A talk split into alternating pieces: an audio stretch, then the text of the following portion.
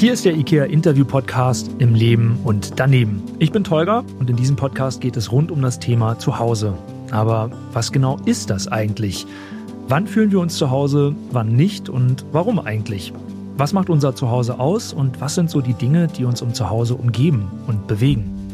Für den einen ist das Zuhause ein ganz bestimmter Ort, vielleicht eine bestimmte Art und Weise zu leben. Für den anderen sind das ganz besondere Menschen. Und wiederum andere verbinden mit Zuhause sein eher ein inneres Gefühl. Und manch einer sagt sogar, ich fühle mich nirgendwo zu Hause. Über das und vieles mehr spreche ich heute mit meinem Gast, Professor Dr. Phil Beate Mitscherlich. Hallöchen. Hallo. Es sind sehr viele Titel. Ich würde einfach jetzt mal ganz frech fragen, wollen wir uns duzen? Aber natürlich. Dann machen wir das. Dein Lebenslauf ist ja der Wahnsinn, das möchte ich schon mal vorab so sagen. Ich habe mir mal ein paar Sachen rausgesucht, die ich besonders spannend fand. Psychologiestudium in Leipzig und Leningrad. Du hast in der Möbelfabrik auch mal gearbeitet und in einem Kinderheim und an der Hochschule. So ganz allgemein. Was ist da passiert? Wie kommt's? Ja, das ist eigentlich eine typische DDR-Biografie, wo man erstmal lernen musste, sich in der Produktion zu bewähren. Und das habe ich in einer Möbelfabrik gemacht und das hat mir eigentlich sogar ganz Spaß gemacht, weil das war was Handhabbares, was Praktisches. Und wenn man um vier Uhr rausging aus dem Betrieb, wusste man, was man gemacht hat. Das ist bei Psychologie immer ein bisschen schwieriger. Und im Kinderheim, das war dann mein erster Job nach dem Studium. Das war ein Spezialkinderheim, also keine sehr angenehme Umgebung für Kinder. Und dort ja, sollte ich ein Trainingsprogramm für die Kinder entwickeln. Das habe ich auch erfolgreich gemacht. Das führte aber dazu, dass wir dann dieses Heims verwiesen wurden. Also leider nur wir, nicht die Kinder. Also das war so kurz vor der Wende und da ging es dann schon ein bisschen auf und ab. Wir werden über diese Thematik generell natürlich sehr viel detaillierter gleich noch sprechen. Mhm. Aber mal so kurz und knackig vorneweg, was ist denn Heimat bzw. Zuhause für dich? Da gibt es sicher auch verschiedene Antworten. Also so wie die meisten Menschen es nicht mehr schaffen, sich auf eine Heimat festzulegen, in der sie ein für alle Mal sind. Also ich komme aus dem Spreewald, aus der sorbischen Lausitz. Das ist für mich auch ein wichtiger Bezugspunkt nach wie vor, obwohl ich da schon 40 Jahre nicht mehr lebe. Seit 40 Jahren ist mein Lebensmittelpunkt, um das mal neudeutsch zu sagen, Leipzig ist auch meine Heimat, weil da meine Familie ist, ein Großteil meiner Freunde und ungefähr das Leben, was ich gerne habe, jenseits des Spreewaldes. Zu Hause habe ich mehrere, also ich habe insgesamt drei Wohnsitze, von denen das eine eine Wohnung in Leipzig ist, das zweite ein Gartenhaus bei Leipzig und das dritte eine Arbeitswohnung in Zwickau, wo ich unter der Woche bin, wenn denn dort etwas stattfindet, was ja in den letzten zwei Jahren nicht mehr so war. Es fällt ja tatsächlich vielen gar nicht so leicht, wenn sie mhm. darauf angesprochen werden, was ist denn Heimat für dich, das dann irgendwie genau zu definieren. Ne? Ist das jetzt ein Ort? Ist das vielleicht ein Ort, den man mögen muss? Oder ist es ein Ort, der Geburtsort ist und automatisch dann die Heimat? Ist es vielleicht auch nur eine Haltung oder ein Gefühl? Der Kern von Heimat ist schon für die meisten Menschen eine Umgebung, mit der sie ein starkes Gefühl verbinden. Das Heimatgefühl ist wirklich zentral und das geht durch alle Altersgruppen durch.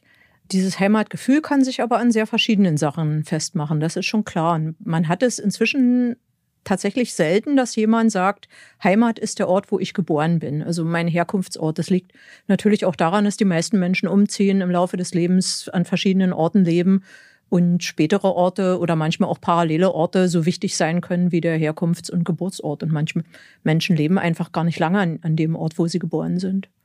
Und damit hat er dann emotional keine Relevanz mehr. Aber es gibt tatsächlich auch viele Leute, die es überhaupt nicht an Orten festmachen, sondern eher an Beziehungen und sagen, ihre Familie ist ihre Heimat und wo die ist, da empfinden sie das auch, das Heimatgefühl. Und andere haben eher auch so, habe ich immer genannt, so imaginäre Heimaten, also in der Religion, in einem Glauben, in der Musik, also in irgendwas, was eigentlich immateriell ist. Das widerspricht aber eigentlich sozusagen dem klassischen Heimatbegriff ein bisschen. Die Globalisierung und Modernisierung hat ja damit mit Sicherheit auch ein bisschen was zu tun. Ich kann mir vorstellen, dass früher Menschen vielleicht eher Angst hatten, wegzuziehen von der Heimat und heute ist das so, ich kann ja relativ schnell mit dem Flugzeug auch wieder hin, mit dem Auto. Also dieses Gefühl von, wenn ich die Heimat verlasse, kann ich nicht mehr zurück, gibt es ja tendenziell nur noch sehr selten, würde ich jetzt mal das sagen. Das war vor Corona so, würde ich sagen. Also das ist auch schon ein historisches Gefühl. Vielleicht, wir ja. wissen es noch nicht, aber also das waren 160.000, die der Heiko Maas zurückgeholt hat vor zwei Jahren im Frühjahr.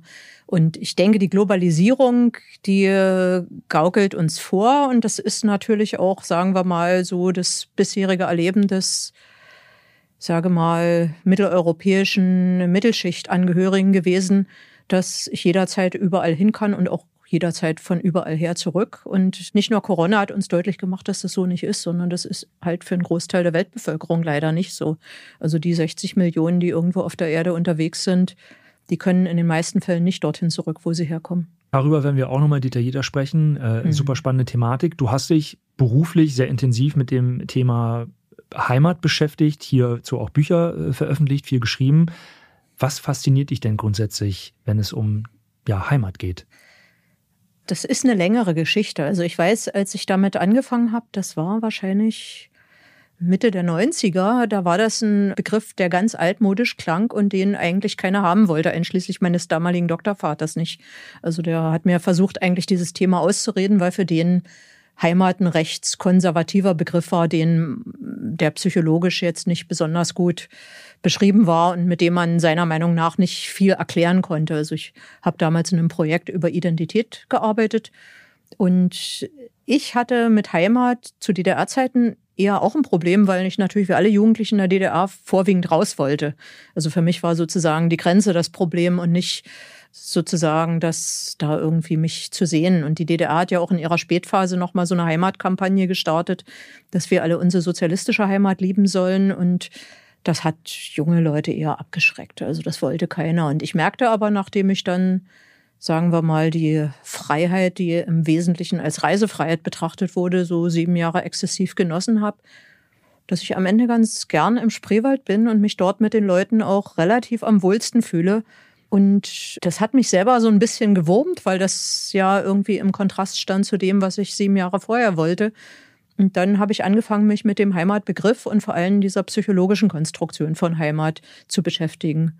Und wie gesagt, erst mal gegen Widerstand und dann kam es aber so wellenförmig immer wieder, dass Heimat plötzlich ein großes Thema war, also auch in der Politik oder dass mal plötzlich so ein Boom war, der ländliche Raum oder als die Flüchtlinge kamen. Also so gefühlt alle sieben Jahre gab es wieder eine neue Heimatwelle, wo ich plötzlich einen Kalender voller Termine hatte zu diesem Thema. Ne? Heimat ist natürlich grundsätzlich super interessant, vor allem jetzt auch mal im Zusammenhang mit Menschen, die in Deutschland leben, aber vielleicht einen anderen Background haben. Und da müssen wir natürlich differenzieren zwischen hier geborenen Mitmenschen und denen, die herkommen, vielleicht weil sie hier studieren wollen oder temporär hier eine Arbeit haben und dann auch in ihre Heimat wieder zurückfahren. Was macht das denn mit einem, wenn man ja weit weg ist von der Heimat und immer diesen Gedanken hat, ich bin jetzt erstmal ein paar Jahre unterwegs und komme dann im Idealfall irgendwann wieder zurück. Also äh, die Migrationsforschung sagt, da kommt dann klassisch die Akkulturationskrise und die kommt nicht gleich. Die kommt eigentlich erst dann, wenn man sozusagen die Koordinaten des Daseins scheinbar geschafft hat. Also man hat eine Aufenthaltsgenehmigung, man hat ein Dach über dem Kopf, man hat vielleicht sogar irgendwie ein Einkommen, welcher Art auch immer. Und dann merkt man erst, wie fremd die Umgebung ist und wie sehr sozusagen meine automatisierten Verhaltensmuster nicht in diese Welt passen. Also das geht sozusagen in der Kommunikation los, dass man das nicht so selbstverständlich lesen kann wie in seiner Heimatkultur. Und das geht weiter in der Auseinandersetzung mit Räumen, mit Orten. Also viele der Konflikte auch mit Menschen aus anderen Kulturen entstehen an solchen Stellen. Und wir haben ganz viele so eine automatisierten Verhaltensweisen, über die wir gar nicht nachdenken. Also wie wir jemanden grüßen, ob wir jemanden angucken oder vorbeigucken, ob wir uns duzen oder siezen. Und wenn da was nicht stimmt, das, das ist erstmal nur so subkutan, die, die Störung. Aber dann irgendwann merkt man doch, dass da eine Reibung entsteht und dass es anstrengend ist, woanders zu leben, wo man sich diese Verhaltensmuster erst erlernen muss. Ein Satz, der für viele natürlich schrecklich ist, den auch ich in meiner Kindheit hin und wieder mal hören musste, ist, geh zurück in deine Heimat. Das ist natürlich etwas, wenn man das als Kind hört, kann man damit nicht so wirklich was anfangen. Das mhm. ist jetzt so meine Perspektive der Dinge, weil man sich natürlich dann überlegt, hm, also ich bin im gleichen Krankenhaus geboren wie mein bester Freund. Wir gehen in die gleiche Schule, haben die gleichen Lehrer. Äh, ich spreche genauso gutes Deutsch wie mein bester Freund. Trotzdem hört der diesen Satz nicht. So als Kind kann man das nicht so richtig einordnen. Und in meinem Fall muss ich sagen, hat das jetzt nicht langfristig was mit mir gemacht. Bin natürlich schmunzlig geworden. Aber es gibt ja auch Kinder und Jugendliche, die an sowas ja mehr oder weniger zugrunde gehen, weil sie sich ein Leben lang nicht willkommen fühlen und vielleicht dann dementsprechend auch sagen, ich habe ja nirgendwo eine Heimat. Also die Heimat meiner Eltern ist ja nicht automatisch meine, aber hier gibt man mir auch das Gefühl, nicht dazu zu gehören. Das macht ja sicherlich etwas mit einem, oder? Also Heimat hat auf der sozialen Ebene sehr viel mit diesem Gefühl von, also Ina Maria Greveros hat mir gesagt, von kennen, gekannt und anerkannt sein zu tun. Kennen kann man, wenn ich in Deutschland aufgewachsen bin, kennen ein, Kind mit türkischem Hintergrund oder polnischem Hintergrund, kennt das Land genauso gut wie, also ich bin in den Westen von einem indischstämmigen Deutschen eingewiesen worden. Er wusste schon, wie das geht mit Finanzamt und Steuerberater, wozu man das braucht und welche Versicherungen und hat mir da ein bisschen geholfen, auch wie das Unisystem funktioniert im Westen. Das wusste ich ja alles nicht. Da war ich sozusagen der Neudeutsche und, und er, der, der sich auskannte mit dem Westen. Und umso mehr man natürlich diese Erfahrung macht, dass man als nicht zugehörig irgendwie äh, kodiert wird, ne? Und tatsächlich denke ich, dass es für ein Kind in einer Grundschule oder im Kindergarten ist es, versteht das gar nicht, warum das jetzt irgendwie nicht von hier sein soll. Ne? Die klassische Antwort auf die Frage, woher kommst du, ist ja dann auch aus Charlottenburg oder aus, weiß ich nicht, Krimitschau, können inzwischen kleine tschetschenische Kinder sagen. Also dieses, wo, wo komme ich her, ist, ist ja am Ende Geburt und Aufwachsen. Ne? Aber es gibt ein gutes Buch von Leuten mit Migrationshintergrund, die sagen, eure Heimat ist unser Albtraum. Und die haben das ziemlich auf den Punkt gebracht, wie diese permanente Ausschlusserfahrung letztendlich auch verhindert, dass man sich wohl zu Hause fühlen kann. Ne? Gerade wenn ich eigentlich diese Verhaltensroutinen habe, ich weiß, wie äh, Deutschland funktioniert oder sagen wir mal, wie Berlin funktioniert, aber mir wird ständig unterstellt, ich gehöre ja nicht dazu. Mhm. Ne? Und das ist, glaube ich, schon was, was es auch verhindert, dass man irgendwo ein Heimatgefühl kriegt. Ich glaube, das ist den Ossis, die nach München gezogen sind, in den 90ern auch so gegangen. Mit ne? Sicherheit, die ja. Wohnen auch als wegen ihres sächsischen Dialekts oder wegen irgendwie der Art, wie sie ihre Haare trugen oder welche Jacken sie anhatten, diskriminiert, ne? als nicht Zugehörige. Und das ist, warum das Menschen so machen, das ist wahrscheinlich schon immer so gewesen. Also das erzählen die Generationen meiner Großeltern, die, die nach dem Krieg gekommen sind, ne, die irgendwie nicht dahin gehörten. Und die müssen sich, ist zumindest oft eine Aussage, doppelt und dreifach beweisen, um irgendwann vielleicht dazugehören zu dürfen. Zusammengehörigkeit spielt mhm. natürlich bei dem Heimatgedanken mhm. auch eine Rolle, möchte mhm. ich behaupten. Fragezeichen, Ausrufezeichen. Naja, das ist ja die Frage. Also einer der Prozesse, die nicht weniger mit der Globalisierung als mit der Modernisierung einhergehen, ist, dass sozusagen der Clan zerfällt. Ne?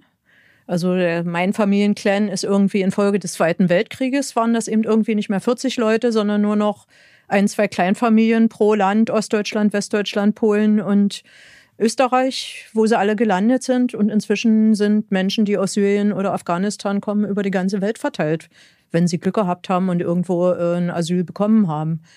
Dadurch werden die Kreise kleiner und ich denke so, das, was man sich so klassisch so als diesen Heimat, dieses Gemeinschaftliche vorgestellt hat, was man auch jetzt noch so in die Dorfgemeinschaft reinprojiziert, ne, wo sich alle kennen, grüßen, immer wissen, wie es einem Nachbarn geht, die Eier vor die Tür stellen, wenn man wissen, der hat keine.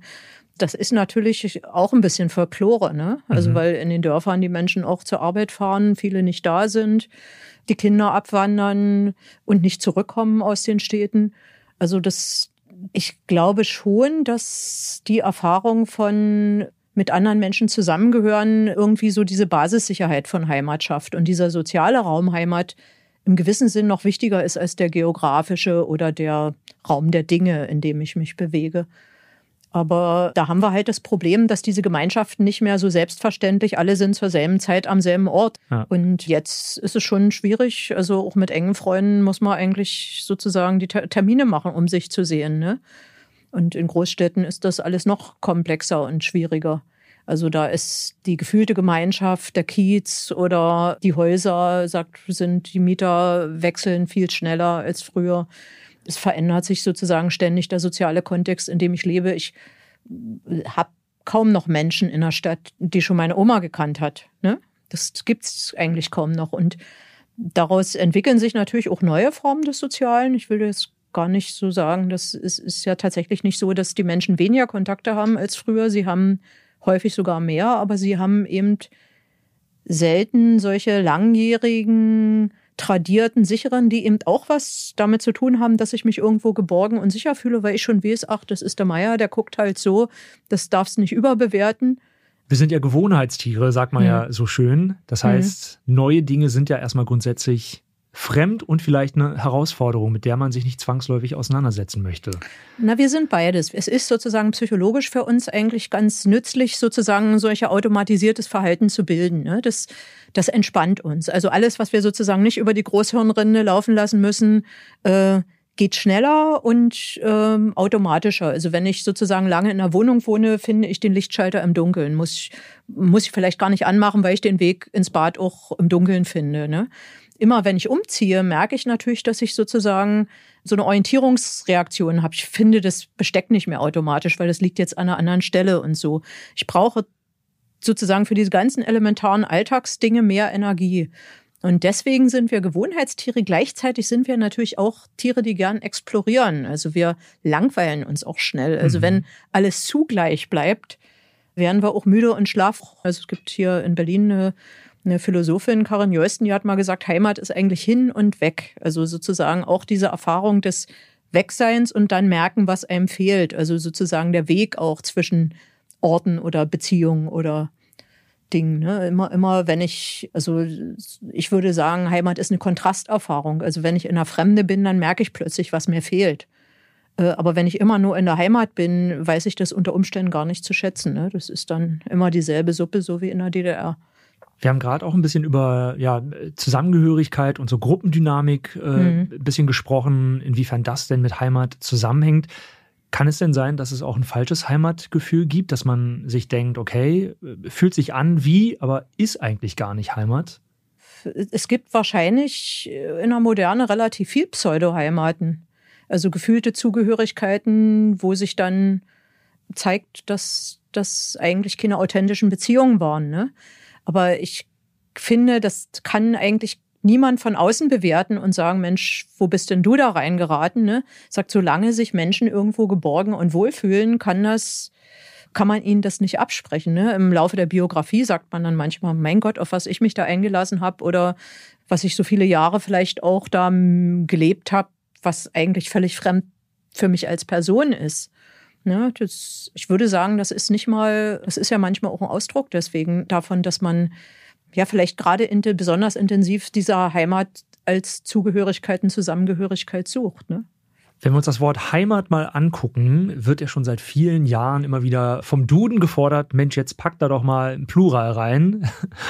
Ich weiß jetzt gar nicht, wie der aktuelle Stand ist, aber ich glaube, es gibt noch kein Plural. Na, lange Zeit stand im Duden, Heimat ist ein Einzahlwort, sprich, das ist nur in der Einzahl zu verwenden und wahrscheinlich deswegen, weil die Menschen aber zunehmend Heimaten hatten.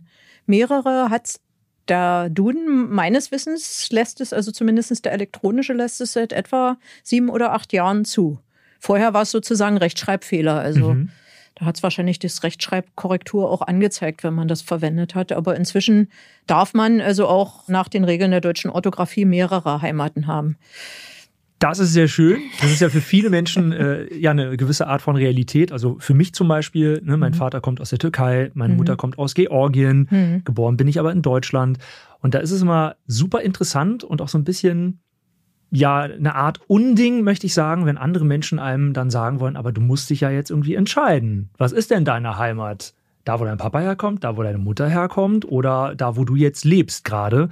Das ist dann so eine Art Eingrenzung, die einem versucht wird aufzudrängen, wobei ich das ganz anders sehe und sage, das ist für mich das ultimative Privileg, sagen zu können, ich bin da zu Hause, da ist meine Heimat und hier gleichzeitig auch. Mhm. Können das nur Menschen fühlen und nachvollziehen, die selbst aktiv davon betroffen sind? Oder kann man das anderen Mitmenschen dann irgendwann auch klar machen, es ist nicht nur so richtig, wie du das empfindest, mit einer Heimat? Naja, die Frage ist ja, wie hoch ist überhaupt noch der Anteil von Menschen, die nur diese eine Heimaterfahrung haben, also die sozusagen sesshaft sind, geblieben sind. Also ich glaube, in der Bundesrepublik sind es so 30 oder 40 Prozent, der Menschen, die nie weiter als 50 Kilometer von zu Hause von ihrem Geburtsort weggezogen sind. Also das, das ganze Leben dann aber auch.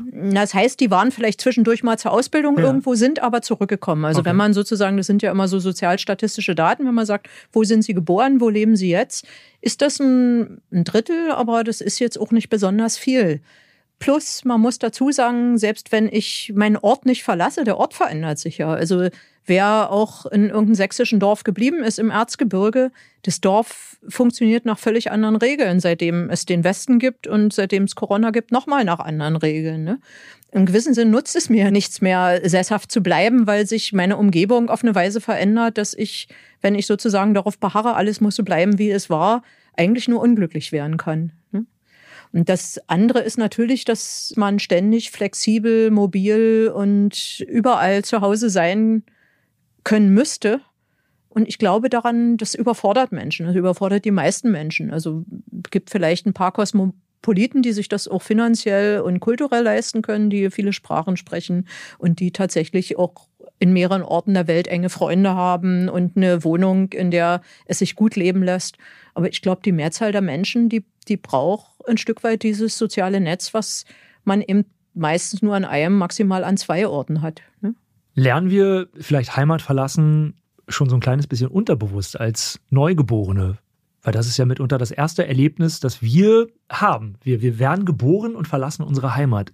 Und das ist ja vielleicht auch so ein kleines bisschen so dieser Drang, den viele Menschen dann auch haben, sich noch umzugucken, woanders eine Heimat zu finden. Sind wir da so ein bisschen von der Natur aus schon in die Richtung getrieben worden?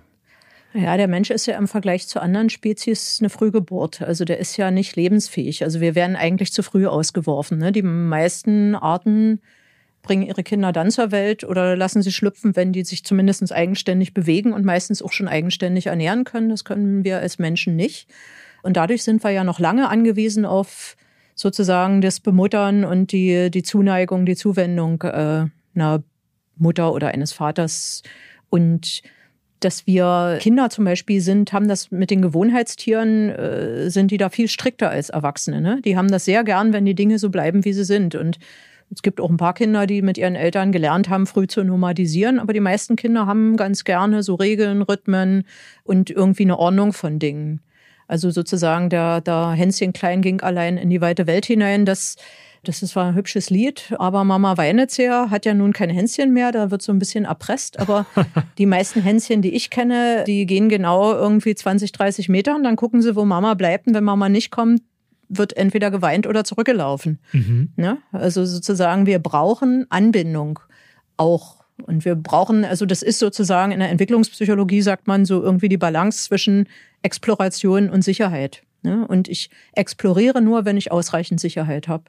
Ne? Und wenn ich eine Heimat habe, die schon furchtbar gefährlich, unsicher ist, dann ist möglicherweise mein Wunsch zu explorieren nicht so besonders ausgebildet. Ne? Du hast wahrscheinlich in all den Jahren super viele spannende Menschen getroffen mit verschiedenen Heimatansichten, mit Geschichten. Gibt es da ja vielleicht so ein Best-of, welche Heimatgeschichte dich besonders berührt hat? Könnte ich jetzt nicht so sagen. Also ich, ich, ich kenne tatsächlich sehr viel verschiedene Menschen, habe auch mit sehr viel verschiedenen Menschen über Heimat gesprochen. Finde, die werden dann immer sehr persönlich und man erfährt häufig auch von engen Freunden Sachen, die man vorher nicht wusste. Also ich habe zum Beispiel einen Freund, der ist Professor, äh, inzwischen in Lissabon, glaube ich. Der kommt aber ursprünglich aus Mexiko, hat in Polen studiert, in West-Berlin, in Ost-Berlin, äh, in Leipzig war zur Wende, also da haben wir uns kennengelernt hat in Ungarn gelebt mit seiner Familie. Es ist eigentlich ein Indigener aus, aus Nordmexiko, wo, wo ich immer denke, der wird jetzt in Lissabon möglicherweise sterben. Das ist so der Ort, der so als Kompromiss vielleicht am ehesten seinem Leben entspricht. Der spricht aber immer noch gut Polnisch, also spricht sieben Sprachen mehr als ich. Und wo ich Wahnsinn. immer denke, wie, wie kommt so ein Junge zum Beispiel in die DDR? Das, das war für mich damals Wahnsinn, ja, was macht er hier? Was, was will der hier? Wie kommt jemand, wo ich jetzt natürlich wieder meine Fantasien habe, wie Mexiko sein müsste, mit dieser Welt zurecht? mit dieser DDR-Welt. Ne? Wie kommt er freiwillig auch ein Stück weit? Ja, und lernt man es ohne Heimat zu leben oder, oder bildet sich das, und das finde ich bei so Menschen, die so eine sehr mobile Biografie haben, die haben häufig irgendwas Inneres an, an was sie mitnehmen. Ne? Manche haben auch eine mitnomadisierende Ehefrau oder, ne, also ich denke, so in einer kleinen Gruppe geht das alles schon ein bisschen. Sagt, dann ist eben die wesentliche Heimateinheit das Paar oder die Beziehung oder die Familie. Aber, aber es gibt ja auch Leute, die wirklich überall auf der Welt waren und die äh, so, so was wie eine innere Heimat mit sich tragen. Ne? Ich habe auch mit so Vielfliegern, Managern und so gesprochen, die haben meistens ziemlich schlichte Tricks, also immer im selben Hotelgruppe einchecken, wo immer der, der Hausbar auf der linken Seite steht und immer dasselbe drin ist. Ne? Also wo man auch diese automatisierten Abläufe haben kann, aber eben in einer kommerziellen Umgebung. Ne? Ja. Also das, das gibt es auch. Und ich kenne aber auch Leute, die sind nie weggezogen. Also meine Großmutter ist in der sächsischen Schweiz.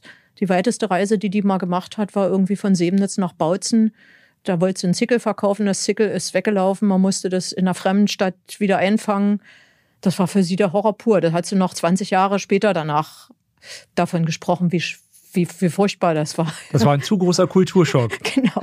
Und, und, und das, ist, das ist ja zwei Generationen her, das ist ja gar nicht lange her. Ne? Und das, das ist, glaube ich, also ich muss mal sagen, das liegt sicher auch am Älterwerden, aber ich finde dieses so am Ort bleiben, das hat schon auch eine Stärke. Also wir sind eben jetzt, ich sicher auch als Wendegenerationsangehörige, wir sind so auf dieses Rausgehen, Verändern, mobil sein trainiert. Also ich war zum Beispiel mal in Georgien in einem kleinen Dorf, äh, ziemlich hoch oben im Kaukasus, also mal abgesehen davon, dass die Leute traumhaft gesungen haben, war das auch so, also ich bin da früh aufgewacht und habe gedacht, es ist wieder wie in Seemnitz bei meiner Oma. Also man hört kein Auto, man hört Tiere, es riecht halt ländlich, ein bisschen fremd natürlich, weil auf zweieinhalbtausend Meter. Aber die Art, wie die Leute Kontakt miteinander halten, ist ungefähr so, wie meine Oma mit ihren Nachbarn Kontakt miteinander halten. Und in Deutschland finden sie das praktisch nicht mehr, auch nicht mehr in der sächsischen Schweiz oder im Erzgebirge. Mhm. Ne? Sagt, und, und wo ich plötzlich ein Vertrautheitsgefühl habe in einer Umgebung, die eigentlich fremd ist, wo ich kein Wort verstehe. Ne? Komplett andere Sprache, andere hm. Schrift, hm. andere Kultur. Hm. Trotzdem ein kleines Heimatgefühl, das sich da bemerkbar hm. gemacht hat. Und das hast du ja gerade schon gesagt. Viele sind ja dann auf Reisen oder hm. vielleicht irgendwie in einem Studium äh, unterwegs und haben hm. Auslandssemester und haben dann Kleinigkeiten, die sie sich beibehalten, um dieses Zuhausegefühl nicht zu verlieren. Da muss ich ganz klar an, an Freunde denken, die jedes Jahr, wenn sie Urlaub machen, immer die gleiche Hotelkette besuchen und buchen oder auch im Ausland immer die gleichen Gerichte hm. essen. Also auch das ist äh, relativ gängig tatsächlich, wenn ich drüber nachdenke, dass Freunde von mir, wenn sie im Ausland sind, sich gar nicht an die ausländischen Gerichte vor Ort trauen und nicht in die äh, Lokale der Einheimischen gehen, sondern sagen, na, das kenne ich alles nicht. Ich bleibe bei dem Burger und den Pommes. Kann nichts schiefgehen. da kann nichts schiefgehen. Ja, dann muss man eigentlich im gewissen Sinn auch nicht, nicht reisen, aber. Äh, Meine aber, Einstellung, ja. Ja, aber es ist, ich denke, wir funktionieren halt so als Menschen so, dass wir gerade, wir, natürlich, deswegen fährt man ja, also ich denke, das Reisen, das hat eher was mit Exploration zu tun. Man will mal was anders sehen, eine andere Umgebung. Eigentlich will man auch mal was anders kosten, mit anderen Menschen kommunizieren und so. Und dann ist diese Welt möglicherweise zu fremd und ich fange an, mir wieder meine automatis organisierten Handlungen einzurichten. Ich habe einen Stammplatz plötzlich, ne? Und weder hat einer sein Handtuch auf meine Liege gelegt, ja? Oder ich gehe immer in dieselbe Gaststätte in Teneriffa, ne? Von den 20 möglichen, ne? Und habe das Gefühl, ich kenne den Kellner. Sozusagen, ich baue mir so Anker des Vertrauten in der Fremde. Und ich, ich glaube, das machen alle Menschen überall. Ne? Also sozusagen, das, das werden sicher auch Menschen aus Syrien oder Afghanistan machen, wenn die hier ankommen, dass die versuchen, irgendwie so ein paar feste Punkte zu finden in ihrer Community oder aber auch mit, mit einheimischen Deutschen oder mit Abläufen, um für sich klarzukriegen, sagt, das, das funktioniert schon mal, da, damit kenne ich mich aus. Ne? Das ist sozusagen ein, ein Grundtrieb auch in diesem Heimat ist sozusagen ein Stück weit ja die Umgebung auch beurteilen zu können, kontrollieren zu können, ist vielleicht schon ein bisschen viel, aber sozusagen zu wissen, wie was funktioniert. Ne? Das, das ist so, wir wollen da handlungsfähig sein. In der Fremde stehen wir, wie man so sagt, für die Kuh vor am offenen Tor und verstehen nicht, sagt, was muss ich jetzt tun, ne? Aber das ist ja zum Beispiel aus meiner Sicht die, die große Herausforderung und, mhm. und das, was ein ja so ein bisschen reizt, wenn man äh, international unterwegs ist, weil dann das Gehirn natürlich bei neuen Eindrücken noch mehr rattert und dann mhm. arbeitet es. Und das ist natürlich für viele abschreckend, aber es gibt auch Menschen, die genau diese Herausforderungen wollen, weil da entstehen Erinnerungen. Mhm. Ja, ich bin nicht sicher. Es, es, entstehen natürlich auch Erinnerungen. Also ich habe mit Leuten aus Horno gesprochen für mein Buch. Also das war so ein sorbisches Dorf, was dann weggebaggert wurde und wo immer dieser Konflikt Recht auf Arbeit versus Recht auf Heimat war, weil viele Leute auch in der Braunkohle gearbeitet haben dort. Und sozusagen gibt man seinen Hof auf, um weiter arbeiten zu können oder also ich meine, da wurde man jetzt nicht individuell gefragt. Ne? Also am Ende ist das ganze Dorf tatsächlich auch weggebaggert worden noch. Aber die haben mir zum Beispiel eben Geschichten erzählt, wo ihr Großvater in dem Wald, den es zu dem Zeitpunkt, wo ich da war, schon nicht mehr gab, der war schon weg, mal einen Pilz gefunden hat. Ne, wo ich dachte, da ist sozusagen eine immer gleiche Umgebung so, so gut kodiert oder chiffriert, dass ich im Prinzip noch mich erinnere an die Pilzstellen meines Opas. Ne? Und das werde ich nicht mehr haben. Ne? Also das ist praktisch mit meiner Elterngeneration verschwunden. Wir haben vorhin schon deinen überaus interessanten Lebenslauf mal kurz erwähnt und einen äh, Punkt, der mich sehr interessiert hat, auch weil er wahrscheinlich für dich eine sehr intensive Zeit in Erinnerung ähm, darstellt, die Zeit im Kinderheim. Ich könnte mir vorstellen, dass es für viele schwierig ist, sich in einem Kinderheim zu Hause zu fühlen, ohne Familienangehörige und dem Wissen, dass man im Zweifel dort abgegeben wurde oder dass die Eltern, Familienangehörige verstorben sind. Es gibt ja verschiedene Gründe, warum Kinder in einem Heim landen. Wie, wie war das für dich, dort diese Kinder zu sehen und wie würdest du die Situation da einschätzen? Naja, man muss mal sagen, ich war damals, ich bin da hingekommen, da war ich schon Psychologiestudentin im letzten Studienjahr, sollte meine Diplomarbeit dort schreiben und dann in einem Forschungsprojekt dort weiterarbeiten. Und die Kinder waren Spezialkinderheim hieß das in der DDR. Also es waren sehr spezielle Kinder, waren alles Jungs und es waren meistens Jungs, die delinquent waren, also die durchaus so Delikte hinter sich hatten. Also eigentlich war es ein Knast für Kinder, muss man mal knapp sagen. Und der war natürlich nicht schön. Also ich muss mal sagen, ich als Mittelschichtkind aus relativ behüteten Verhältnissen, ich war schockiert, nicht nur von wie Kinder leben können und aufwachsen können, sondern natürlich auch, was das für Kinder waren. Die waren schon ein Zahn schärfer oder härter als ich. Ne? Und das ging auch nicht immer ganz lieb und nett dort zur Sache. Ne? Also ich habe dort auch mit Sachen konfrontiert worden, die hatte ich ich vorher noch nie im Leben erlebt und hab, musste auch lernen, mich mit meinem mädchenhaften Mittelschichtverhalten da irgendwie so durchzusetzen, dass ich von den Jungs zumindest akzeptiert wurde. Ne? Und ich habe damals auch sehr viel drüber nachgedacht, warum ich das so als unwürdig empfinde, ne? warum ich so dachte, warum, was fehlt da? Ne? Und es fehlte natürlich eine Familie, die fürsorglich und äh, nah war. Ne? Einige der Kinder hatten das sogar, wahrscheinlich nicht, waren durchaus nicht alles nur Kinder aus schwierigen sozialen Verhältnissen, sondern manchmal wahrscheinlich auch aus so wohlstandsverwahrloste Kinder aus der DDR. Ne? Aber das war eben auch sozusagen, es war eben eine totale Institution. Also es war einfach ein, ein institutionalisierter Ablauf, der sozusagen mit dem Wecken losging und bis ins Bett gehen wurde das Leben durchreguliert, ohne Rücksicht auf die individuellen Bedürfnisse und Interessen. Und das ist, glaube ich, das, was, was unheimlich ist, was unheimatlich ist, was ich hatte mal dort Fotografen, also Schüler von der Evelyn Richter mit, die haben dort Fotos gemacht. Der eine hat die Jungs fotografiert, also Porträts. Hat die aber ziemlich lange sich Zeit genommen, die kennenzulernen, ehe er sie fotografiert hat. Und eine junge Frau, eine Studentin, die hat geguckt, wie die sich heimisch machen. Also wie die über ihren Doppelstockbetten da so mit Bildern, ne, was man so als Junge hat, ne, Fußballer, Autos, Pin-Ups, sich ein bisschen schön macht ja. in einer Umgebung, die eigentlich ziemlich gruselig ist. Und ich muss mal sagen, mich haben diese, diese Ecken, diese Heimatecken der Jungs fast noch stärker fasziniert als die Porträts. Ich meine, ich hatte die Jungs nur selber auch, ich hatte ein Bild von denen, ich habe die auch selber lange angeguckt.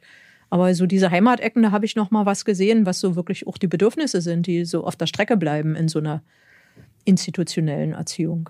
Wenn diese Kinder dann irgendwann erwachsen sind, haben sie andere Problematiken zu Hause oder Heimatgefühl ja, zu entwickeln? zu spüren?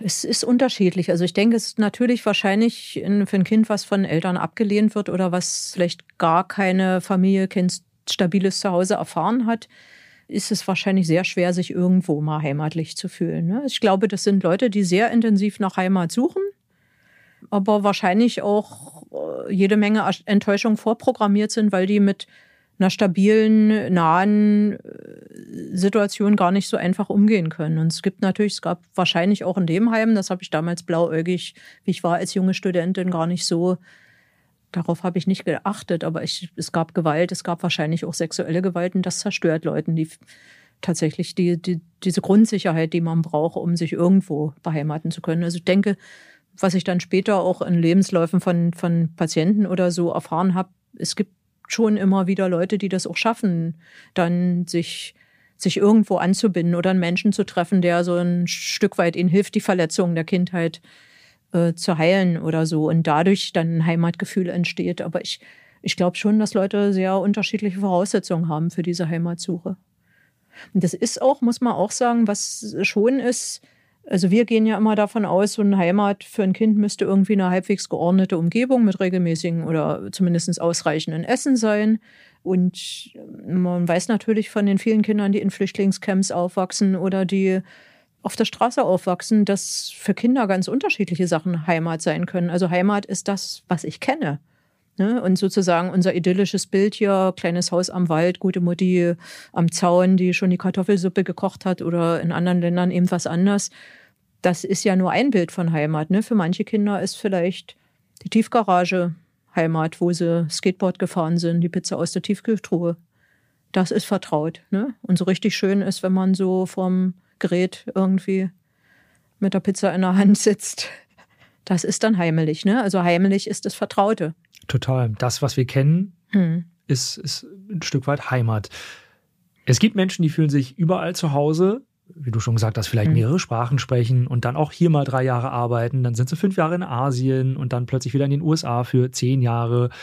So ganz nach dem Motto, der Planet ist meine Heimat und mein Zuhause. Und andere haben da schon Schwierigkeiten, ja, vielleicht irgendwie in der Ortschaft, im Bezirk, in der einen Stadt, wo sie leben, Anschluss zu finden. Wieso ist das so? Ne, worin sich Menschen sicher auch unterscheiden, ist, äh, sagen wir mal, wie viel soziale Bezug sie brauchen. Ne? Und ich glaube, wer in so sehr engen heimatlichen Verhältnissen aufgewachsen ist, der hat es nicht so einfach in einer anonymeren Umgebung, was nun mal die meisten Großstädte sind, zu leben und dort Anschluss zu finden. Ne?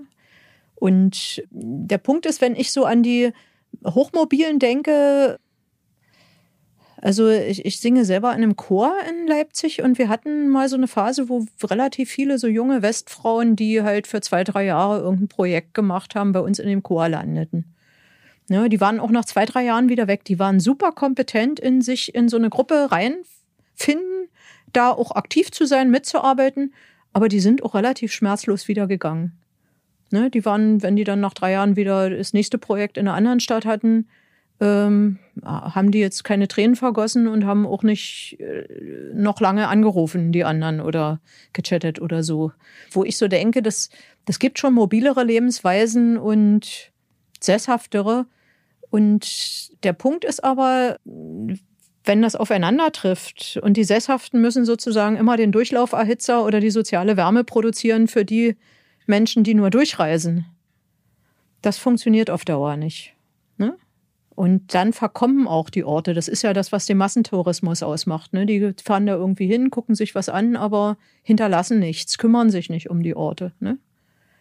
Benutzen die nur.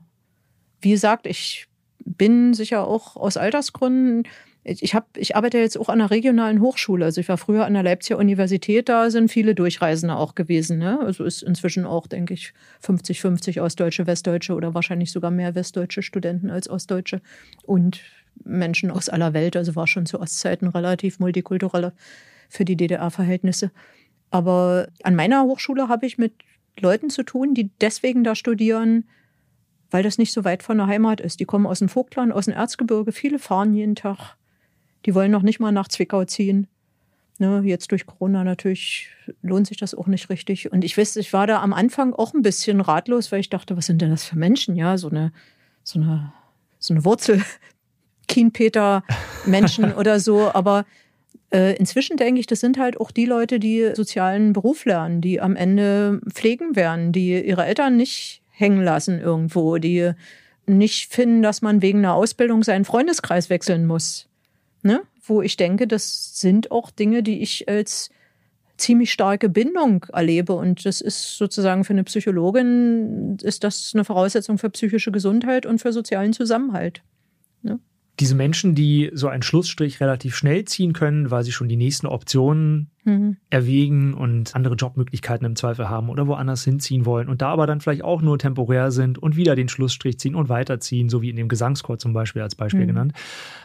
Ist da ein Mangel von Emotionalität zu sehen oder ist das eine Art Selbstschutz? Was könnte dahinter stecken? Würde, würde ich nicht denken. Also das sind nicht keinesfalls unemotionale Menschen gewesen und sonst wären sie gar nicht zum Singen gekommen, sondern die genau dieses Bedürfnis ja auch hatten.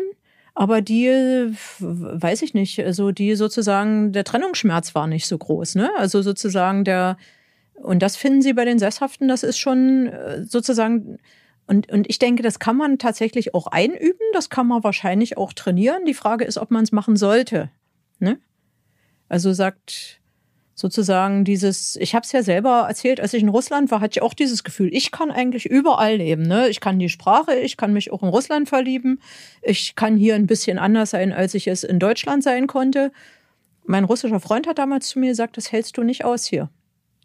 Das war eigentlich ziemlich klug. Ich dachte, der will mich nicht, aber der hat mich mit Recht gewarnt. Ich bin dann zehn Jahre später mal wieder da gewesen und habe ihn besucht und habe gedacht, nee, das hättest du tatsächlich nicht ausgehalten. Also die Verwerfung der 90er dort, äh, die, der raue Stil, wahrscheinlich auch die politischen Verhältnisse, wie sie jetzt sind, wo ich sage, ich, vielleicht wäre ich glücklich verliebt geblieben, man weiß es auch nicht, aber ob ich so glücklich mit meiner Umgebung gewesen wäre, bin ich nicht sicher, ne? Und da wären wir wieder bei vielen Menschen, die im Ausland Urlaub machen und dann die Idee haben, Mensch, hier könnte ich doch leben, das wird grandios, dann mhm. aber eigentlich nur geblendet sind von dem Genuss, einen Urlaub genießen zu können. Mhm. Das All-Inclusive-Buffet, der Pool und so weiter, aber das ist ja oft dann auch einfach nicht die alltägliche Realität. Ja, der entspannte Zustand, wo ich mich eigentlich um Alltag nicht kümmern muss, ne? Und Alltag heißt zurechtkommen mit Nachbarn, heißt meinen Lebensunterhalt verdienen, heißt Versicherungen, Bürokratie, die in allen Ländern nicht so angenehm ist, aber in jedem anders unangenehm. Ne? Also das ist schon nicht so einfach. Also ich meine, das ist ja auch ein Lebensmodell für viele Leute, die dann irgendwie noch in der Rente oder so in ein warmes Land gehen für ein paar Jahre oder so. Aber viele von denen kehren dann wieder zurück, wenn sie wirklich gebrechlich und pflegebedürftig sind. Ne? Weil das möchte man jetzt nicht unbedingt in der Fremde haben. Ne? Also je schwächer ich werde, also ich, ich glaube, dieses Reisen und mobil sein können, heißt auch, ich selber fühle mich dem gewachsen. Ne? Und immer wenn ich merke, sagt, ich bin ein bisschen fragiler, ist das nicht so eine gute Idee, sich in irgendwie die Fremde zu begeben. Ne? Heimat, die Suche nach Heimat, dieses Gefühl, endlich in sich zu spüren und das Gefühl zu haben, ich bin angekommen, fühle mich zu Hause. Wir haben vorhin schon kurz mal angerissen, dass es eben auch Menschen gibt, die dieses Gefühl tendenziell nie haben oder vielleicht zweifeln, wo ist jetzt eigentlich meine Heimat? Gibt es da eine kleine innere Checkliste, die man durchgehen kann? Oder wie finde ich Heimat? Also da kann man, glaube ich, von den Menschen, die mobil sind oder umziehen mussten, viel lernen, weil die haben sich meistens solche Techniken angeeignet. Also ich finde es zum Beispiel, es ist relativ wichtig, sich Städte zu erlaufen oder auch Landschaften, Gegenden. Ne? Also das die eine, eine der Tatsachen, warum man relativ unverbunden ist mit Umgebung, ist, wenn man immer nur durchfährt mit Autos oder von mir aus auch Zügen. Und in dem Moment, wo ich sozusagen eine Gegend mir körperlich aneigne, speichere ich die anders. Ne? Also der dreidimensionale Raum wird anders erfahren, wenn, wenn ich einen, einen, körperlichen Bezug dazu habe. Es ist wichtig, natürlich also Freunde zu finden. Ne? Also das macht für unser Heimatgefühl fast am meisten mit aus. Also es gibt auch so Untersuchungen über die innerdeutsche Migration nach der Wende. Da sind eigentlich bei allen, die umgezogen sind, also Ossis in Westen, Wessis in Osten, die Werte für Depressivität und Ängstlichkeit nach oben gegangen. Und das ging erst wieder runter, wenn die Leute im Fragebogen angekreuzt haben, ich habe neue Freunde gefunden. Und das gibt einem so diese soziale Basissicherheit. Ich denke, außer sozusagen, dass man Leute braucht, mit denen man auch reden kann oder sich erzählen und entäußern kann. Also ich finde immer sozusagen so ein stabiles Netz der kleinen Dienstleister. Ne? Ich kenne die Frau vom Bäcker und da sitzt mein Friseur oder Friseuse oder wir verorten uns am Ort auch tatsächlich über Sachen, die halt ich weiß nicht, ob überlebenswichtig sind, aber man hat ja hier im Corona gemerkt, wie, wie schlimm das war, als die Leute plötzlich nicht mehr zum Friseur gehen konnten. Ne? Und ihnen fehlt nicht nur der freie Nacken oder was auch immer sie für einen Haarschnitt tragen, sondern ihnen fehlt so dieses, was ja da drin auch steckt an Fürsorge, ne? oder die Stammkneipe. Oder jeder von uns hat so ein paar Anker in seinem Kiez, in seiner Gegend, wo er sagt, das sind so die fünf Stellen. Und wenn jetzt plötzlich die Kneipe sich ändert, fühlt sich das blöd an. Es sind ne? auch soziale Strukturen, die da ja. so ein bisschen ins, ins mhm. Schwanken kommen. Ne? Wenn der Bäcker ja. zumacht oder auch nur die Verkäuferin wechselt. Ne? Sagt, dann fehlt mir wieder so ein Anker und ich muss mir einen neuen suchen. Ne? ich glaube, das Bedürfnis, wie viele man davon braucht, ist unterschiedlich. Und man muss sich tatsächlich, also Aktivität ist eine gute Strategie. Also tatsächlich muss man auch sagen, das machen wir auch alle, wenn wir umziehen, uns unsere Wohnung einzurichten und zwar nicht nur die Möbel aufzubauen, sondern das Bild anzuhängen. Ne? Oder unsere, ich sage jetzt mal, rituellen Gegenstände irgendwo zu platzieren. Ne? Wenn man sich mal anguckt, was die Auswanderer mitgenommen haben nach Amerika. Das waren Fotos, das waren Kreuze oder Bibeln oder irgendwas, Korane, wenn sie aus einem islamischen Land kamen, also sozusagen rituelle Gegenstände. Und das waren manchmal kleine Dinge, kleine schöne Dinge, die zum Essen ein geschnitzter Löffel oder irgendwas und das, das war ihr Mitbringsel aus der Heimat. Ne? Und sowas haben wir alle, was wir, manche nehmen das auch auf Reisen mit, ne? Die machen sich da ihren Schrein und haben damit so eine, so eine Basissicherheit und Verortung. Und manchmal nur eine Duftkerze. Auch mhm. das kann ja zu Hause mhm. sein. Das habe ich tatsächlich schon öfter gehört. Mhm. Und, und dann, ich finde auch, wenn man in, in neue Umgebung kommt und in dem Zwang ist, sich zu beheimaten, man ist ja am Anfang auch in einem sehr hohen Aktivitätszustand. Ne? Also ich könnte auch mich beschreiben nach der Wende als jemand, der versucht hat, in einem Jahr zu erfassen, wie der Westen funktioniert. Ne? Und eigentlich muss man sich auch ein bisschen Zeit geben für diese Prozesse. Ne? Man muss ein Stück weit auch dieses Mal irgendwo sitzen bleiben und sagen, das ist hier alles recht fremd und guck mal, wie die Leute hier durch die Gegend stürzen oder sagt, wie sehen hier eigentlich die alten Menschen aus oder also um etwas kennenzulernen. Ne? Also auch um vertraut zu werden mit einer Umgebung. Und dazu muss man natürlich sagen, haben die meisten Leute, die so im Berufsleben stecken, zu wenig Zeit. Ne? Die benutzen deswegen auch die Orte, weil die gar nicht zum Innehalten kommen. Ne? Also ich glaube, wenn man, also zum Beispiel die Migration, das war ja auch für viele alte Menschen irgendwie die Erfahrung. 2015, jetzt hat sich plötzlich hier der Marktplatz von Krimitschau völlig verändert. Ne? Hier laufen jetzt plötzlich Leute aus, rum, die ganz anders aussehen als wir, ganz anders sprechen als wir, ganz anders essen als wir. So ein bisschen die Angst, die eigene Heimat teilen zu müssen, vielleicht auch. Ja, und zwei Jahre später redet da schon gar keiner drüber. Man hat sich daran gewöhnt, dass Menschen mit Kopftüchern und Kindern an der Hand, und das sind die einzigen Kinder, die es dort gibt. Und wenn die alten Leute, die kennen inzwischen auch ihre Migranten, ne? Und das, das ist eben sozusagen die Idee, es müsste immer alles gleich zusammenpassen. Das ist eben auch irgendwie so ein ich sage jetzt mal, Prinzip sozusagen der, der, der Modernisierung, sagt das, sagt, Beheimaten braucht Zeit und zwar von beiden Seiten. Also von dem, der irgendwo versucht, den Ort mit seinen persönlichen Erlebnissen, Erfahrungen, Stimmungen zu besetzen, als auch für die Leute, für die dieser Mensch vielleicht erstmal fremd ist. Ja, Neugierde, vielleicht noch ein kleines mhm. bisschen Interesse füreinander mhm. und Zeit. Genau. Wahnsinnig spannendes Thema. Heimat, ja, spannend, intensiv, über das es sich definitiv lohnt, ein bisschen ja, genauer zu reden. Und genau das haben wir heute gemacht. Wir haben ja alle Emotionen und Erinnerungen im Kopf, wenn wir an Heimat denken. Es war auf jeden Fall sehr, sehr spannend, da mal mit einer Expertin darüber reden zu können. Von daher vielen lieben Dank und äh, es war wahnsinnig schön, mit dir dieses informative Gespräch führen zu dürfen. Alles Gute in Georgien der Türkei oder oder halt Berlin. auch in Berlin. Bin tatsächlich aus Berlin weggezogen. Definitiv ja. eine sehr schöne Heimat. Hm.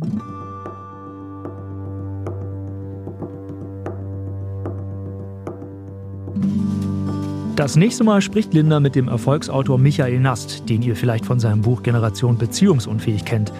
Inwiefern und ob es grundsätzlich möglich ist, sich in einer Beziehung zu Hause zu fühlen, erfahren wir alle in der nächsten Folge. Ich würde mich freuen, wenn ihr auch in die nächste Folge wieder reinhört. Abonniert also gern diesen Podcast bei iTunes, Spotify, Deezer und überall, wo es Podcasts gibt. Und lasst uns gerne eine Bewertung bei Apple Music da.